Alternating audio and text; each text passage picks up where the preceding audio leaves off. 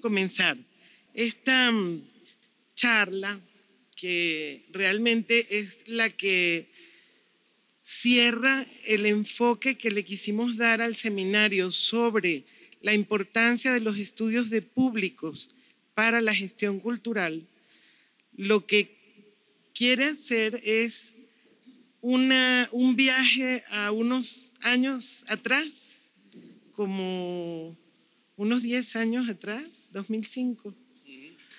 Vamos a, a remontarnos al 2005 para recordar algunas cosas que nos parece importante compartir con ustedes porque no, no fueron públicas.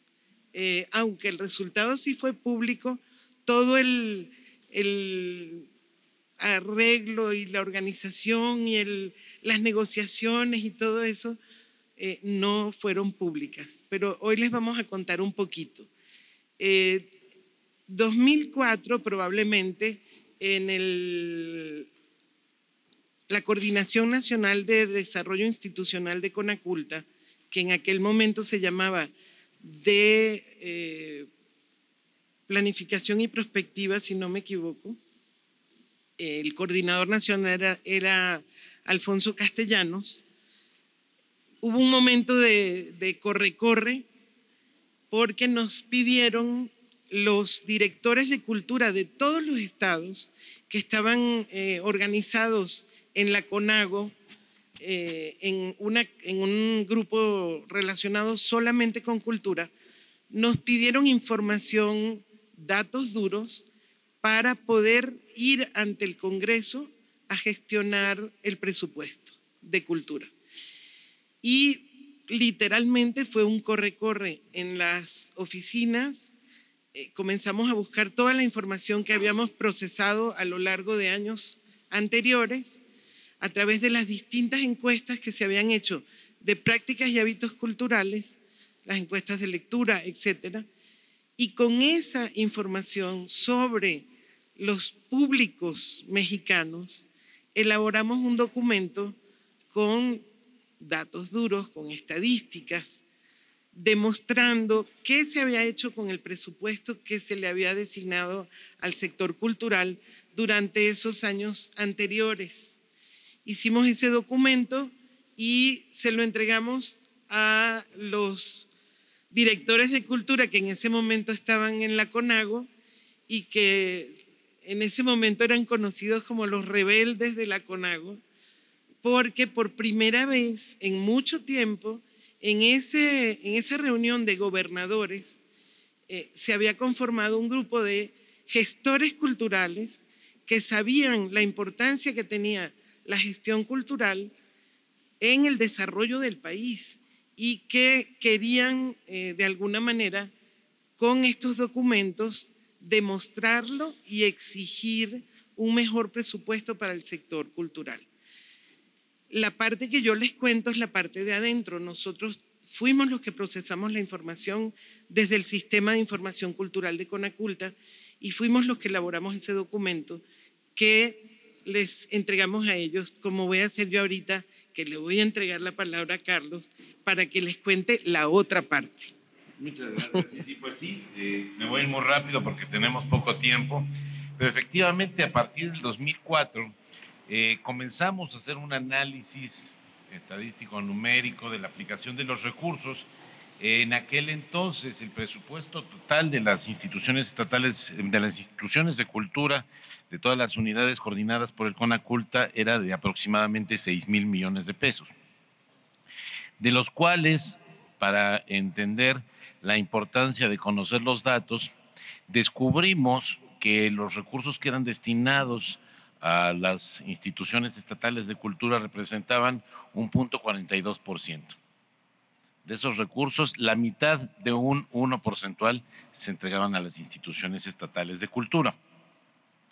A partir de allí eh, realizamos, bueno, primero se fundó la Comisión de Cultura de la Conferencia Nacional de Gobernadores, la promovimos desde Tlaxcala y Coahuila, la Universidad Rosa del Tepeyac, Flores Ávila y yo, y afortunadamente fuimos acompañados por varios eh, institutos eh, estatales de cultura. Y para no hacerles el cuento largo, finalmente se logró que en, los en el presupuesto, para el presupuesto del 2004 se etiquetaran recursos que en un principio fueron destinados para los programas de convenio entre estados y federación que ya operaban y que tenían un organismo de asignación de los recursos, las comisiones de administración, porque considerábamos que era el mejor mecanismo para repartir estos recursos extraordinarios. Lamentablemente, por muchas situaciones, estos recursos eh, no bajaron, no bajaron porque provocaron, como bien dice sí, profunda molestia en el Conaculta.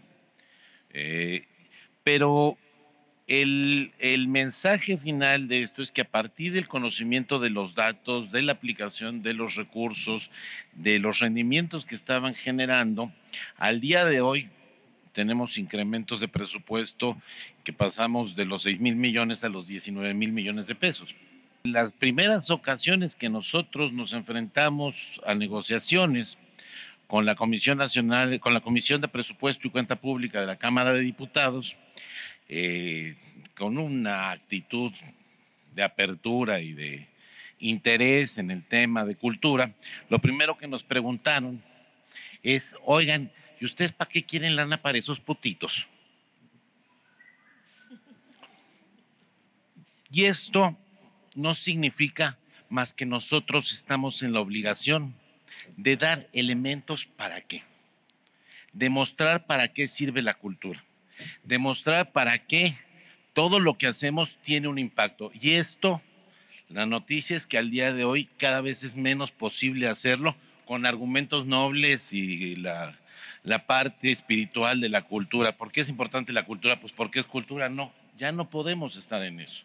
Tenemos que conocer, tenemos que saber, tenemos que encontrar elementos para poder nosotros justificar y dar una respuesta.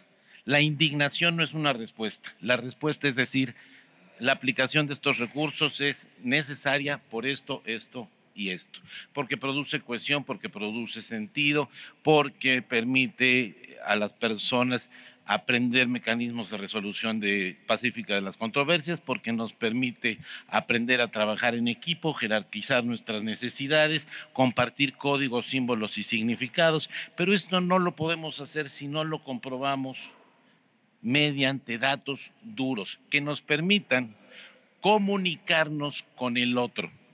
Muchas veces nosotros que nos representamos como los especialistas en, el manejo de los lenguajes artísticos, somos incapaces de construir un lenguaje común de comunicación con quienes toman decisiones. Y en este sentido, el conocimiento de públicos es encontrar estos datos que nos permiten construir un puente de comunicación, un enlace con las personas a las cuales dirigimos nuestras actividades. En México ha habido excelentes ejemplos de diseño de programas a partir de un profundo conocimiento de los públicos objetivo. Y me estoy refiriendo, por ejemplo, al programa de apoyo a las culturas comunitarias y municipales, al PACMIC, al, eh, municipales y comunitarias, al PACMIC, que durante más de 20 años ha construido, ha permitido construir lenguajes intra e intercomunitarios a las comunidades directamente beneficiadas. ¿Por qué? Porque entre otras cosas, en el, para el diseño de este programa se previó que el dinero se le diera a las comunidades, que no hubiera intermediaciones.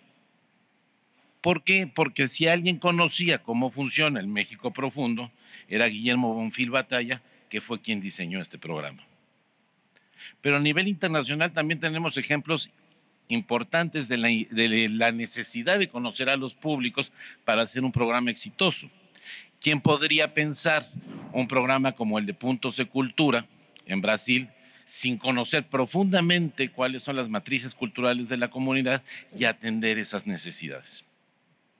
La noticia es que el paradigma de la cultura de centro a periferia, de arriba para abajo, donde llegaba el promotor cultural y decía que era importante para las comunidades, ya se acabó. Esa ya no existe. Hoy nos enfrentamos a un entorno donde ya no tenemos consumidores, sino tenemos usuarios, eh, donde los bienes culturales es claro que no, eh, que no se agotan con el uso, no se consumen, no se acaban, sino permanecen y se acumulan. Y lo que hemos visto y brillantemente ayer nos comentaba George Judice es que la, la, la disponibilidad de las redes lo que nos ha permitido es contar ya con este archivo digital de los bienes culturales, que ahora sí ya no necesitamos cambiarlos de plataforma, ya no, no corremos el riesgo de que se nos eche a perder el libro. Los bienes culturales están ahí permanentemente, no se acaban, no se agotan. No son como las fábricas que tenemos que estar produciendo galletas y galletas y galletas porque se consumen. Esto se acumula y se mezcla y se reformula. Esto que nos obliga a cada uno ser más creativos, a movernos en un entorno distinto. Y esto, si no lo aprendemos y si no lo nos aprendemos a mover en este entorno, vamos a estar desplazados. El entorno de la economía creativa, eh, más allá de que esté de moda, más allá de que se esté promoviendo a nivel internacional, es un entorno que es sumamente eh, difícil para el creador, porque pasa de ser de estar en una situación donde existen becas del Estado, donde hay condiciones laborales, a donde ahora es un empresario, un emprendedor. Y está demostrado con estadísticas tanto de aquí de, los trabajos del maestro García Canclini como en, en Chile, que lamentablemente los trabajadores de la cultura eh, son los que tienen condiciones más precarias. Que este argumento de las ciudades creativas, por ejemplo, a lo que ha llevado es a generar clases privilegiadas que son financiadas eh, a partir de los impuestos de todos. Pero esto es una realidad en la que nos tenemos que mover. Entonces, el reto es movernos, es aprender, es conocer a estos nuevos públicos una de las grandes maravillas que nos ofrece este nuevo entorno es si este conocimiento de todas las vertientes afectivas también lo que nos hace es incrementar un repertorio de afectividades a partir del cual podemos apelar, apelar a una serie de medios que podemos utilizar para transmitir nuestro mensaje. No se trata de condicionar nuestro mensaje a las estadísticas del mercado. Pero lo que sí bien nos descubrió y nos mostró Heriberto es que hay posibilidad de elaborar mecanismos de análisis de público que si se aplican producen resultados. Nadie nos está diciendo que nos quedemos ahí, pero sí nos está diciendo que estamos en la necesidad de generar indicadores, de generar estadísticas para que conozcamos a nuestro público y podamos saber exactamente cómo se, cómo, cuánto y por qué se genera mayor cohesión, se genera sentido, se genera empatía, se generan mejores capacidades de diálogo, se están incrementando las habilidades para establecer relaciones eh, sociales en torno a un fin común, para seguir haciendo lo mismo que estamos haciendo, pero en un entorno globalizado y con conocimiento de causa. Lamentablemente el sector cultura no, no ha sido muy proactivo en esos mecanismos, pero la invitación es a hacerlo. Ahí están los, eh, el cuadro de indicadores de, de, la UNESCO como un primer avance, es, están los trabajos que está haciendo Colombia para el conocimiento de los públicos en los municipios y tenemos que acercarnos, tenemos que meternos a esta nueva dinámica y finalmente en el fondo lo que nos llama esta nueva época es una nueva invitación a profesionalizarnos, a trabajar en equipo y a acercarnos a la gente porque al final de todo esto, de lo que se trata, es de relacionarnos con la gente y de construir un destino común. Muchas gracias.